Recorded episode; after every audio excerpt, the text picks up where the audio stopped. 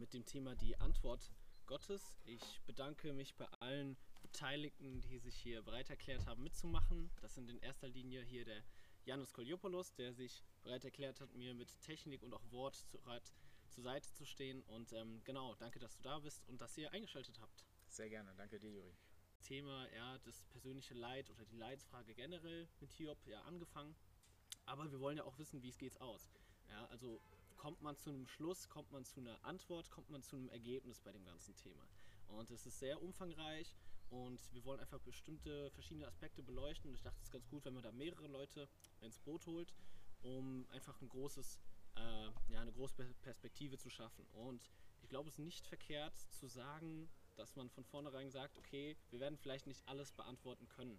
Ähm, das bringt das Thema so ein bisschen mit sich. Meine Meinung. Ich frage einfach mal den Jannis, der, der sitzt hier und guckt mich so grinsend an. Kann es überhaupt eine Antwort geben auf die Leidensfrage in dieser Welt? Das ist natürlich eine sehr gute Frage, die du stellst, Juri. Und ich bin mir sicher, dass wir gerade deswegen diese Geschichte von Hiob haben, damit wir eine Antwort bekommen glaube nur, dass die Antwort, die wir erhalten bei Hiob, sehr anders ist als das, wie wir uns vorstellen würden, wie Gott zu antworten hätte. Und das ist vielleicht auch der Grund, warum viele Leute, die den Hiob lesen, zum einen beeindruckt sind davon, was Gott sagt, aber gleichzeitig auch sehr fragend bleiben und nicht genau verstehen, was mhm. macht da Gott eigentlich. Also ich gebe selbst zu, als ich Hiob gelesen habe, da hat mich schon verwundert, dass Gott nicht so 100% befriedigend eine Antwort auf das Warum gibt. Also der Hiob, der muss ja wirklich viel durchstehen, aber es kommt nicht dazu, dass Gott das ganz konkret anspricht, sondern der macht das irgendwie anders. Hm. Ich fand es auch ähm, am Anfang erschreckend. Also das ganze, die Hiobs-Geschichte selber ähm, ist auf jeden Fall herausfordernd, wie ich finde. Und gerade in Bezug auf die Antwort Gottes, die ich sag mal so, hätte ich mich vorher nicht unbedingt damit beschäftigt, hätte ich gesagt, okay, das ist jetzt nicht das, was ich hören möchte, auch nicht das, was mir irgendwie eine Antwort gibt. Das äh, macht mich eher nicht nur, es wirft nicht nur Fragen auf, es macht mich auch irgendwie wütend, beziehungsweise wenn ich meine Frage nicht beantwortet kriege, also das ist auch in vielen anderen Fällen so, dann fühle ich mich so ein bisschen, okay, äh, und was willst du mir jetzt sagen? Das bringt mich auch nicht weiter. Ja? Also ja, ganz nett, dass überhaupt eine Antwort kommt. Ja? Also bei vielen Beziehungen ist das äh, frustrierend, wenn man irgendwie das Ganze einseitig gestaltet aber da kommt irgendwie komplett eine falsche Antwort, würde ich, so würde ich das auffassen, weil mhm. ich, wenn ich versuche, ich maße mir jetzt an, mich in Hiobs Lage zu versetzen, ich habe das Leid erlebt, was in dem Buch beschrieben wird vorher. Ich habe die Gespräche mit den Freunden erlebt, ich habe äh, krasse Worte von meiner Frau hören müssen und äh, mein Glauben ist in, in den tiefsten Wurzeln erschüttert. Und da stehe ich da, okay, Vater äh, Gott, ich, äh, ich komme zu keiner Antwort, ich komme nicht zum, zum Ergebnis, ich klage dich an, ich sag, Herrgott, hilf mir und sag mir, was das soll. Und dann kommt die, die also auf der einen Seite bad, badass-mäßigste Antwort, die man hören kann von, von, von Gott, auf der anderen Seite aber auch eine sehr, sehr frustrierende Antwort. Das, die Herausforderung, die Hiob an Gott stellt, wo er ihn wirklich persönlich anklagt und sagt, ach, hättest du mich doch gar nicht erst geboren werden lassen, bring mich an den Zeitpunkt zurück, bevor es die Erde gab. Also wirklich höchst äh, starke Anschuldigungen. Und Gott antwortet einfach mit einer Aufzählung, die ihn als Gott definiert. Das heißt, pass mal auf, du kleiner Mensch, ich habe die Welt geschaffen, ich habe das Universum geschaffen, ich habe die Gesetze der Physik geschaffen. Er geht ja wirklich ins Detail, ja. Ich habe mir ausgesucht, welche Sterne, welche Bilder ergeben. Er geht wirklich ins Detail. Oder auch äh, welches Tier jetzt in welcher Nahrungskette wie sich verhält. Also er geht wirklich, ja. er macht es so deutlich, dass er Gott ist in all seiner Schöpfung sagt, im Endeffekt, und du Mensch willst mich herausfordern. Das ist halt erstmal eigentlich so, so, ein, so ein Positionsklarstellen. Pass mal auf, wer du bist. Pass mal auf, mit wem du hier redest. Und das ist. Zu Juri, dass ähm, genau diese Antwort etwas befremdlich scheint. Gleichzeitig denke ich aber auch, dass Gott in diesen Aussagen vielleicht schon mehr sagt, als, sage ich mal, der erste Blick erahnen lässt. Also genau wie du gesagt hast, also Gott sagt erstmal irgendwie sowas wie, ich bin größer und mächtiger. Und irgendwo müsste das eigentlich schon als Antwort reichen. Mhm. Ähm, eine etwas konkretere Antwort, die Gott gibt, und die finde ich gar nicht so schlecht, oder das könnten wir eigentlich so als Sprungbrett reinnehmen ins Thema, ist, dass Gott eine Ursache ausschließt für das Leid von Hiob. Und zwar etwas, was das wir uns vielleicht immer oder zuerst fragen würden, wenn uns etwas Schlimmes widerfährt, Mhm. nämlich ob das, was uns gerade widerfährt, etwas ist, das auf unser Versagen zurückgeht. Also in anderen Worten, für das Lebensschicksal, was mich jetzt getroffen hat, was habe ich dazu beigetragen? Also wie weit bin ich schuld? Und ich glaube, viele Menschen zerfressen sich in Schuldgefühlen, Mhm. wenn sie darüber nachdenken, was sie falsch gemacht haben. Warum eine Situation eingetroffen ist in ihrem Leben und vielleicht wissen sie auch über eigenes Versagen und ähm, stellen das sozusagen in den Mittelpunkt des Problems. Und der Hiob, der kann uns eine gewisse Entlastung darüber geben, dass er sagt, oder dass Gott uns hier sagt, eine Herausforderung in deinem Leben ist nicht immer auf dich selbst zurückzuführen. Mhm. Das ist auch unabhängig von dir. Und gleichzeitig macht das natürlich das Thema umso komplizierter, weil wir uns dann am Ende fragen, aber warum trifft mich denn das Leid? Also scheinbar habe nicht nur ich das in der Hand, ob das mich trifft oder nicht. Es kann Mhm. auch random passieren. Ja. Auch wenn es bei Hiob auch nicht 100% random ist, was wir vielleicht noch ähm, herausarbeiten können. Und ähm, um das vielleicht ein bisschen konkreter werden zu lassen, ist es sehr hilfreich, wenn man sich anschaut, was der Hiob selbst als Fazit aus all diesen Sachen sagt. Mhm. Und das ist so, glaube ich, der erste Anhaltspunkt, der uns sehr weiterhilft, nämlich auch gerade bei unseren eigenen äh, Lebensherausforderungen. Und zwar in dem letzten Kapitel, das ist der Vers 5, da sagt der Hiob etwas Entscheidendes, nämlich der sagt, ich kannte dich nur vom Hörensagen, aber nun haben meine Augen dich gesehen. Und das ist eine super interessante Aussage, weil wir lesen ja dieselbe Antwort von Gott, wie der Hiob die hatte. Mhm. Also der Hiob ist ja auch ein, sag ich mal, denkender Mensch, Mhm. aber sein Fazit von dem, was Gott ihm sagt, ist, dass er nun Gott erkannt hat. Was bedeuten würde, dass er in der Vergangenheit Gott in dieser Weise oder in diesem Wesenszug überhaupt nicht kennengelernt hatte. Ja. Also dass auch der Glaube von Hiob, der uns als sehr religiös dargestellt wird, Sehr. sehr. als sehr äh, nachfolgend, als sehr Mhm. gläubig, Er war treu. Er war treu. genau, Kann ein treuer. Typ, dass aber auch dem Hiob etwas Fundamentales gefehlt hat Mhm. ein fundamentaler Grundbezug zu Gott, dass er sich scheinbar in all dem, wenn alles überwunden ist, sagt, ich kannte dich Gott gar nicht. Ja? Ich kannte dich Ja. wirklich nicht. Ich wusste nicht, wer du bist, aber nun haben meine Augen dich gesehen. Und ich glaube, das ist etwas Grundsätzliches, was uns auch im Neuen Testament immer wieder über Leid gesagt wird. Leid, Schicksalsschläge sind der Moment, in der wir Gott in besonderer Weise erleben können. Mhm. Nicht müssen, aber können. Und das gilt nicht nur für Hiob. Ich glaube, das wäre sehr eingeschränkt zu sagen, nur Hiob ist der Typ, der von solchen Sachen betroffen war. Also mir fällen jetzt auch Leute ein wie der David Mhm. oder der Jona Ja. oder ähm, Paulus. Genau, und diese Lebensschicksale haben erstmal, auf dem ersten Blick zumindest, keinen Sinn gemacht. Oder die waren Mhm. nicht erklärbar. Also der Ja. Jona wird zum Beispiel in so einem Fisch da, also Ja. ich, das hat schon einen Grund, ja, der war Ja. Gott nicht gehorsam, aber Im Nachhinein wissen wir das und er dann auch. Aber der denkt sich auch erstmal, okay, was ist die tiefe Bedeutung, dass ich von einem Fisch verschluckt werde? Würde ich mir auch sagen, okay, was soll der der Scheiß? fand es vielleicht schon ein bisschen random. Ein bisschen sehr vielleicht, ja. Genau, also oder also du kannst viele, Ja. äh, viele Szenen aus der Bibel dir vergegenwärtigen, wo du dir Mhm. denken müsstest, diese Leute, die haben schon nicht so ganz gecheckt, Ja, genau. was soll das jetzt eigentlich? Ja. Und das bedeutet, dass diese Lebensschicksale, die wir treffen, nicht gleichbedeutend sind mit Willkür, sondern dahinter ist ein Potenzial. Ja. Und dieses Potenzial kann im Fall von Hiob dazu führen, dass wir aussagen würden, jetzt, wo wir das überstanden haben, ja. haben wir Gott kennengelernt. Das haben wir scheinbar vorher nicht. Ja. In diesem Ausmaß, ja. Genau. Und deswegen ist die Frage, ähm, oder deswegen glaube ich, dass in diesen Antworten, die Gott gibt, auch wenn die uns erstmal nicht so klar erscheinen, Mhm. eigentlich mehr steckt. Und. Ja. Sorry. Ähm, nee, nee, alles gut. Ähm, ich bin froh, dass du, dass du dich sehr gut sehr vor, vorbereitet hast und viel zu sagen hast. Ähm, es, Das es war nur aus dem wirft ein, ja, das trifft äh, ganz gut, was du sagst. Und zwar im Nachhinein ist überwundenes Leid ein Segen. Weil, also einmal A, klar, es ist vorbei und wir sind froh, wenn Leid vorbei ist, weil, surprise, surprise, das fühlt sich einfach besser an, als in so einer Situation zu stecken. Aber auch, ähm, wenn wir jetzt als Christen davon ausgehen, wir haben dadurch einen neuen Aspekt Gottes gewonnen. Das heißt, was Hiob sagt, ja, meine Augen haben dich jetzt gesehen, das heißt, eine neue Gotteserkenntnis, ein, ein Näher hin zu Gott ist ein Mehrwert. Das wird dich nämlich, wenn es sehr prägend war, dein ganzes Leben lang begleiten und deine Gottesbeziehung verändern.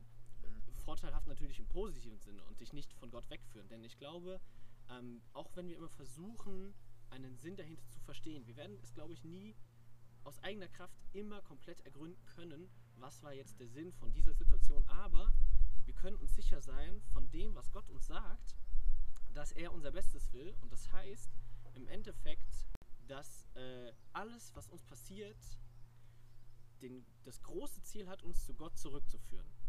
Und das kann über sehr viele Wege geschehen, aber das ist das, wie wir Gott erfahren haben. Das ist das, was er über sich selber sagt. Ich möchte Beziehung zu Menschen und ich kann viele Wege nutzen, um den Menschen zu mir zurückzuführen, zu seiner Heimat, also zu Gott, zu dem er gehört, der Mensch.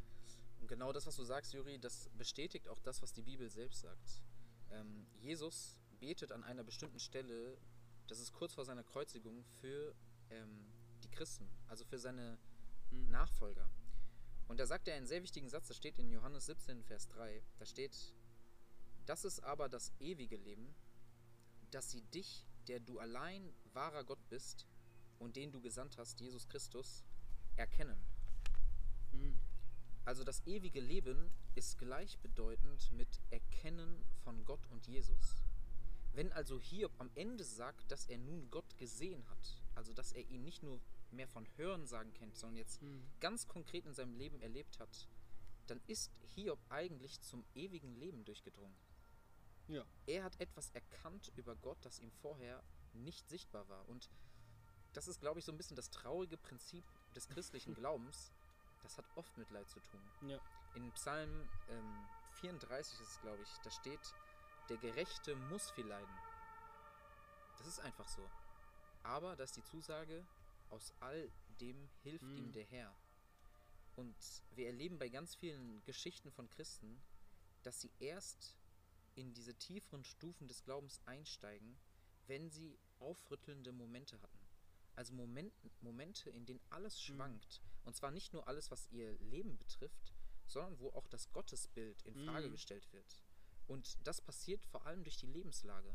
Wir sagen ja immer, wenn uns Leute fragen, wie hast du Gott kennengelernt oder woran siehst du Gott in der Welt, Hm. dann machen wir das immer daran fest, dass wir sagen, Gott erlebst du in deinem Leben.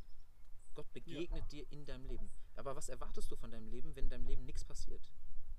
Wenn da nichts Fundamentales ist, wo du auf Gott angewiesen bist, Ja. wo auch Lebensschicksale dich treffen, die sehr herausfordernd sind, Hm. dann wirst du auch in deinem Leben nicht Gott in starken Handeln erleben. Und ich glaube, da ist eine, ein großes Risiko dabei, weil Leiden führt uns nicht unbedingt zwangsläufig zu Gott, sondern es führt erstmal zu Zweifeln. Ja. Wir sagen, warum? Was soll Ja. das alles? Warum ich? Warum so, ich? Ja, so Fragen. Wir ja. denken meistens, wir sind auch die Einzigen, die je das alles durchmachen mussten. Aber ähm, da ist eben die Bibel ein starker Anker, weil er uns an bestimmten Stellen immer wieder klar macht, Mhm. dass das eben nicht der Fall ist, sondern Genau. das ist, Leben mit Gott heißt, wir werden herausfordernde und auch ähm, nicht verstehbare Situationen haben, die in unserem Leben eintreten. Und erst wenn wir uns in diesen Situationen mit Gott befassen, werden die Aussagen und Zusagen, die Gott uns macht, wichtig werden. Hm. Also ich denke immer wieder zum Beispiel an den Taufvers äh, von Max Kirstein. Ja, da steht äh, Psalm 37, Vers 5, befiehl dem Herrn deine Wege und hoffe auf ihn, er wird's richtig machen. Ein Vers vorher heißt es, habe deine Lust am Herrn und er wird dir geben, was dein Herz sich wünscht. Ich glaube, wir lesen das ganz oft, diese Verse, aber wir glauben das nicht. Hm. Wir glauben nicht, dass es wirklich so ist. Aber wenn du in einer herausfordernden Situation bist, wo du merkst, dass dein, deine Fähigkeit zum Denken, dein Intellekt einfach an seine Grenzen kommt, du kommst nicht selbst weiter, dann, zumindest gilt das für mich, dann bleibt dir Hm. gar nichts anderes übrig. Dann Ja. musst du zu Gott zurückkehren Ja. und dann musst du dich einfach mit ihm befassen und dann musst du dich der Frage stellen, ist Gott in dem, was er dir zusagt, vertrauenswürdig? Hm. Gerade wenn es dir scheiße geht. Also man muss sich nur die Psalmen vom David anschauen. Der ist ein Geheule, ja, also ein, ein Rumgeschrei. Ja? Ich meine, der Typ kann einem richtig leid tun, aber der lässt es auch komplett raus. Aber Ja. der hat eine feste Zuversicht. Und zwar, dass Gott ihn am Ende rausholen wird. Dass er gestärkt rausgehen wird. Ja. Und da muss man sich einfach fragen, auf was baue ich mein Leben auf? Das heißt Leitmomente und das gilt auch für den Hiob. Selbst wenn er scheinbar alles richtig gemacht hat, sind notwendig, um uns tiefer zu Gott zu führen. Mhm. Damit wir auch Ja. sagen können, ich habe ewiges Leben, nämlich ich habe Gott erkannt. Genau, Gott hat sich mir offenbart, gerade im Leid. Ähm, eine, wenn es eine bewegende Situation ist, wo alles aufgewühlt ist, ja, deine, deine Grundemotion, dein, deine ganze Persönlichkeit oder dein Glaube selber, dann wirst du, glaube ich, umso gestärkter da rausgehen, wenn du auf Gott vertraust. Das ist ja auch das, was Gott Hiob selber sagt, dass er Vertrauen haben soll auf ihn, dass er Gott äh, treu bleiben soll, so wie er es eigentlich von Anfang an war. Das heißt, es gibt auch eine sehr interessante Gegenüberstellung zwischen Hiob und seinen Freunden die Freunde sich in Bezug zu Hiob verhalten versus zu Gott. Und da gibt es dann die Gegenüberstellung, trotz all dem, was passiert und durch diesen ganzen Verlauf, ist Hiob immer noch an Gott gebunden. Das heißt, seine Freunde fragen ihn, was könntest du falsch gemacht haben? Kann es sein, dass Gott wirklich ein Aktio-Reaktio-Prinzip ist und du dafür verantwortlich bist? Und Hiob hört sich das alles an, aber danach kommt er zu Gott zurück. Das heißt, er, er auch wenn er am Anfang seinen Freunden antwortet, er steht weiter in Kontakt mit Gott, was seine Freunde nicht tun. Das heißt, er bleibt an der Quelle und versucht, den Schöpfer um Rat zu fragen und nicht aus sich selber heraus Antworten zu ziehen. Selbst wenn er äh, an einigen, also er knickt auf jeden Fall ein, ja, wenn er selber Gott anklagt, aber trotzdem klagt er Gott an. Er klagt nicht sich selber an oder seine Freunde, sondern er sagt, mein Gott, mein Gott. Und äh, das ist eigentlich ein super wichtiger Aspekt, weil das zeigt, dass selbst er von Anfang an, selbst wo es ihm gut geht, durch das ganze Leid hindurch, immer noch in Gott geblieben ist. Wenn auch nicht freudevoll, ja. Ich meine, wir haben das Recht zu klagen. Wir dürfen trauern und wir dürfen äh, vor Gott treten mit allem, was uns bewegt. Und wir dürfen auch Gott sagen, ich verstehe es nicht. Ich verstehe das Leid nicht und es tut mir weh und ich brauche eine Antwort. Ich will eine Antwort. Ich glaube, wir dürfen unseren Emotionen da freien Lauf lassen. Wo wir aufpassen müssen, ist, in welche Situation begeben wir uns. Das ist nämlich sehr spannend, weil bei der Antwort Gottes es sich nämlich so verhält, dass am Anfang Hiob ja der, der Fragende war. Herrgott, warum muss ich leiden? Warum muss ich so leiden? Was soll das Ganze? Und Gott dreht dann in seiner Antwort eigentlich den Spieß um und fragt erstmal, okay, wer bist du, dass du mir Fragen stellen dürftest? Du Mensch? Und ähm, was, was hättest du eigentlich dazu beigetragen? Also ich finde, du hast was sehr Wichtiges gesagt, weil immer wenn uns Dinge passieren, die, die uns aus der Bahn werfen, da ist es einfach so eine Art natürlicher Reflex, dass wir dieses Warum beantwortet Mhm. bekommen wollen. Und das ist auch klar. Ich meine, du willst wissen, warum passiert ein etwas, was vielleicht unerwartet in dein Leben gekommen ist. Warum wirst du so bitter enttäuscht? Mhm. Warum ähm, versagst du an bestimmten Stellen? Warum hilft dir Gott nicht? Das heißt, für uns ist es essentiell, dieses Warum beantwortet zu bekommen. Aber ich bin der festen Überzeugung, ich glaube, wir kriegen schwer eine Antwort darauf, wenn wir uns auf diese Frage versteifen. Ja. Das ist eigentlich nicht die richtige Fragestellung, sondern eine deutlich sinnvollere, die uns weiterbringt, ist zu fragen, wofür? Also, wozu hin Mhm. passiert mir das? Zum Beispiel, was kann ich hier lernen? Also, wozu kann Gott diese Leidensphase, in der ich jetzt stecke, Mhm. gebrauchen? Ja. Und ich glaube, dass Gott schwere Phasen, die wir haben, enorm gut nutzen kann, um an uns zu feilen und zu bauen. Es gibt häufig Momente, in denen Christen sagen, dass sie von Gott in eine Art Schule gesteckt werden, in der sie nochmal auch Sachen überdenken müssen, über sich, in der sie reflektieren müssen, was sie tun, wie sie leben Mhm. und dass das oft als Resultat mit sich führt, dass wir am Ende näher bei Gott sind. Und dass man zurückblicken kann, nachdem man über den Berg ist und sagen kann, Gott, danke Ja. dafür. Ja. Danke, dass du auch solche, sage ich mal, schweren Sachen zugelassen hast. Ja, denn die haben mich näher zu dir geführt oder die haben mir vielleicht sogar gezeigt, ich war eigentlich in einem Lebensabschnitt, wo ich nicht zu nah bei Gott war, wo ich es eigentlich habe schleifen lassen. Das kann auch im Nachhinein zeigen, wo war ich eigentlich die ganze Zeit, weil ich mir nicht im Klaren darüber war, wo stehe ich gerade mit Gott. Genau, deswegen dieses Wozu hin. Also Ja, ich denke, die dass, dass wenn, wenn du in einer sehr schweren Lebenssituation bist und du findest keine Antwort darauf, dann empfehle ich es, genau das zum Anlass zu nehmen, um Mhm. klar und direkt vor Gott zu gehen. Und zwar mit einer ehrlichen Herzenshaltung. Das bedeutet, Mhm. dass du dich nicht in irgendwelches frommes Gerede oder Bittgebete irgendwie versteifst oder so. Das machen wir, glaube ich, sehr gerne, dass wir wissen, naja, wenn ich jetzt genau das sage, was ich wirklich denke, dann ist das nicht so heilig oder nicht Mhm. so gut. Dann falle ich in Ungnade bei Gott. Da falle ich, genau, falle ich vielleicht bei Ungnade, weil wer weiß, Ja, was ja, Gottes ja. Wille ist, aber genau dort so zu sein, wie auch bei dem Psalm David, der einfach raushaut, was ihm auf dem Herzen liegt. Genau. und das klar benennt und damit auch Gott eine Chance gibt zu wirken. Ich glaube, wenn wir unkonkret sind, wenn wir unklar sind darüber, was unsere Anliegen sind, wo unsere Herausforderungen sind, wo wollen wir dann auch den, die Antwort Gottes sehen?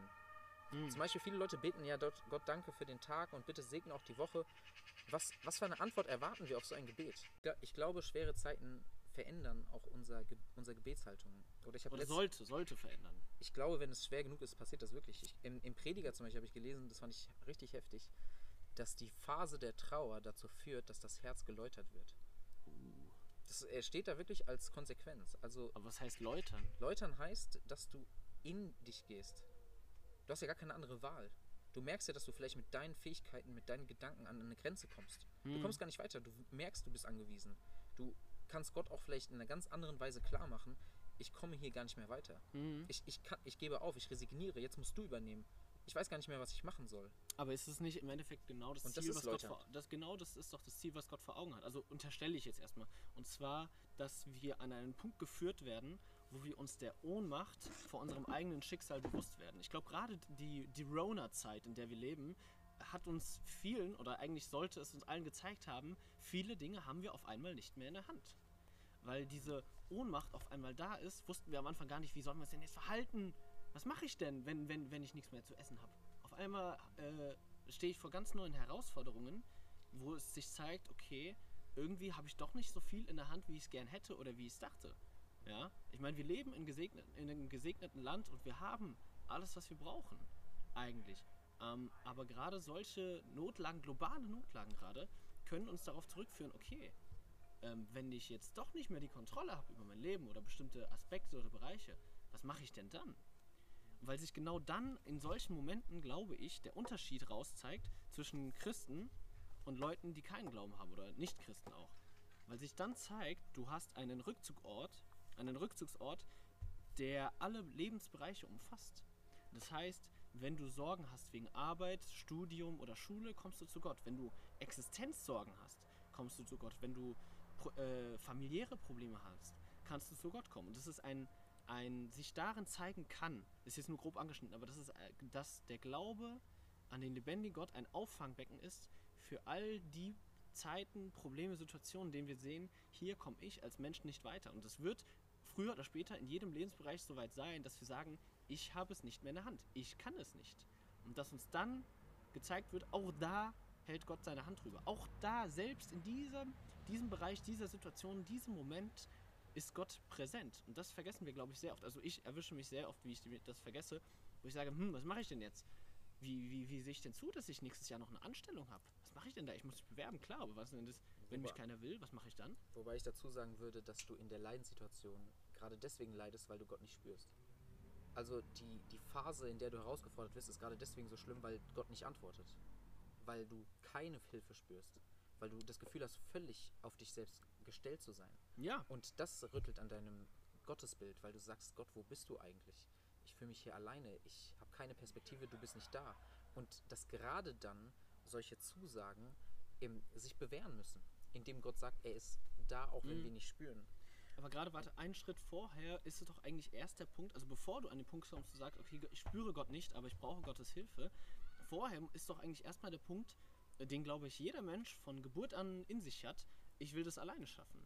Also wir, wir, bevor, äh, ich glaube, wir hatten auch mal eine Predigt dazu, bevor ich an den Punkt komme zu beten oder Gott um Hilfe zu bitten, versuche ich es immer erst alleine.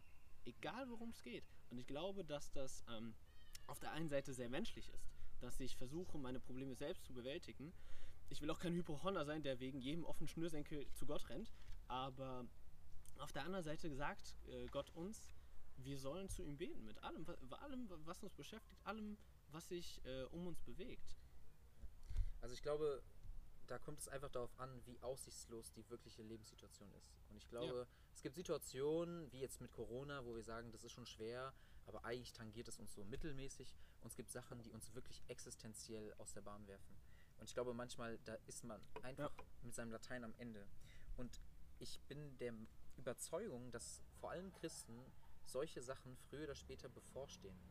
Und dass wir alle durch Zeiten gehen werden, wo alles, was wir dachten über Gott, ins Wanken kommt und in Fragen kommt. Ja. Und alleine da, dazu reicht es ja aus, dass wir jetzt die Geschichte von Hiob lesen.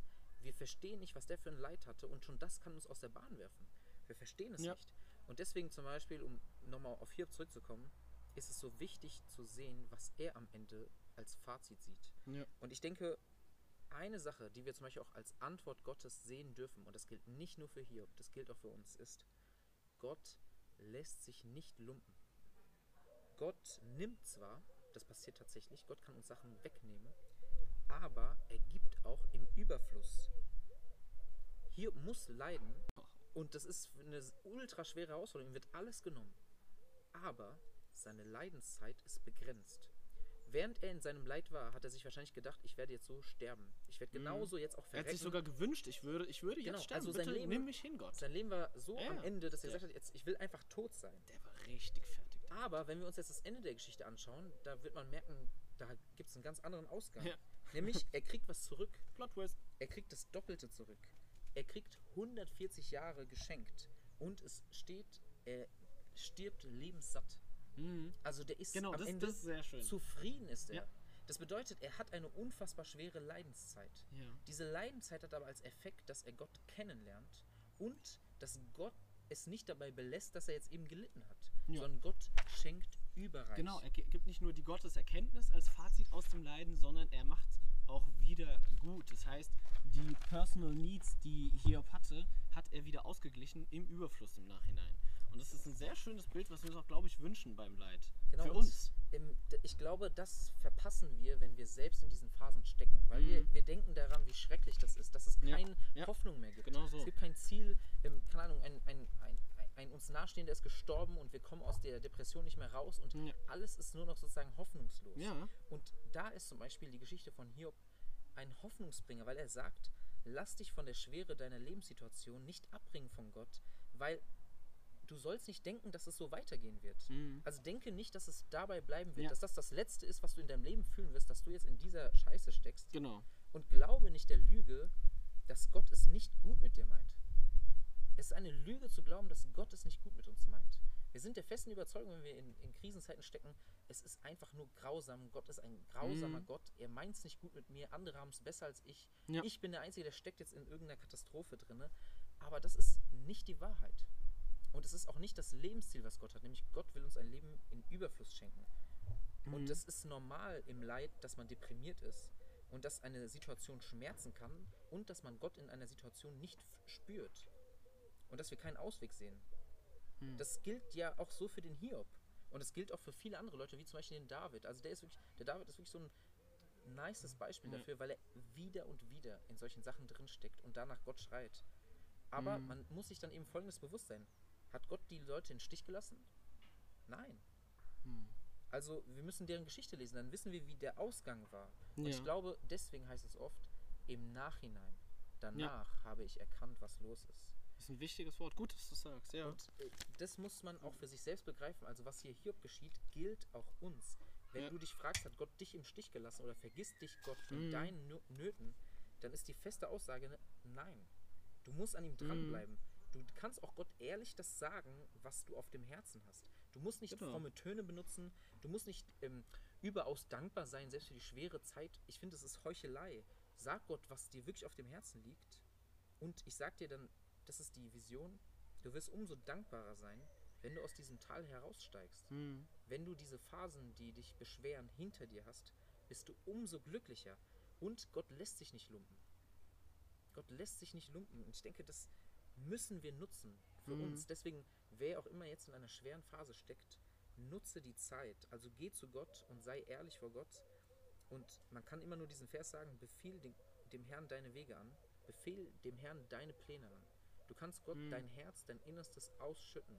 Und jedes einzelne Gebet, was wir sprechen, wird in heiligen Schalen, so sagt die Offenbarung, gesammelt. Da geht nichts verloren. Hm. Egal wie die jetzige Situation ist, nichts geht verloren. Er wird's wohl machen.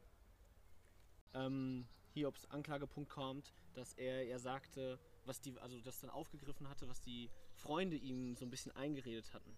Wo es darum ging, okay, äh, Gott ist ein Prinzip, das nach Aktio Reaktio funktioniert. Das heißt, ich habe gesündigt, das heißt, Strafe muss kommen. Und Gott dem Ganzen ja widerspricht, dass er sagt, ähm, ich bin kei keine Maschine, ich bin kein, kein Mechanismus, der wie eins zu eins funktioniert, sondern dass er sagt, ich selbst als Gott bin autonom und ich habe Entscheidungsgewalt. Das heißt, ich funktioniere nicht immer so, wie du es denken wirst, Mensch, und ich werde nicht immer so handeln, wie du es vielleicht kommen siehst. Das heißt aber auch gleichzeitig nicht, dass Gott nach seinem Wesen reine Willkür ist. Weil dann wäre das wieder, was Hiob gesagt hat, die Welt ist Chaos, bestätigt. Aber das ist eben nicht. Wir haben einen Schöpfergott, wir haben einen liebenden Vatergott, der in dieser Welt waltet und das nicht immer auf die gleiche Weise. Ich glaube, das ist ein wichtiger Punkt, dass wir uns das vor Augen führen. Ähm, Sachen, die uns widerfahren sind, wo wir äh, auf jeden Fall Fragen hatten oder im Glauben ähm, erschüttert wurden, aber auch im Endeffekt gewachsen sind, die müssen nicht zweimal auf dieselbe Weise passieren. Ich glaube auch nicht, dass sowas generell äh, immer die, die gleiche Platte abspielt. Das heißt, Gott hat seine Wirkungsweise in dieser Welt, aber das heißt nicht, dass wir uns anmaßen könnten oder sollten, zu verstehen, wie Gott handeln wird. Ich denke, auch Hiob hat sich, hat sich gedacht, okay, ähm, wenn es jetzt nicht so ist, weil ich mir keiner Schuld bewusst bin, ähm, da muss es einen anderen Grund geben. Ja? Es, muss, es muss ja was anderes dahinter stehen. Und Gott ist keine Willkür. Gott waltet aber nicht ebenso, wie ich es verstehen würde, denn da ist die perfekte Überleitung zu dem, wenn wir versuchen, wie Gott ist zu erkennen. Das heißt, dieses, was Hiob am Ende sagt, diese Erkenntnis, die er rauszieht, ich habe ihn jetzt geschaut, wir haben ihn auch gesehen.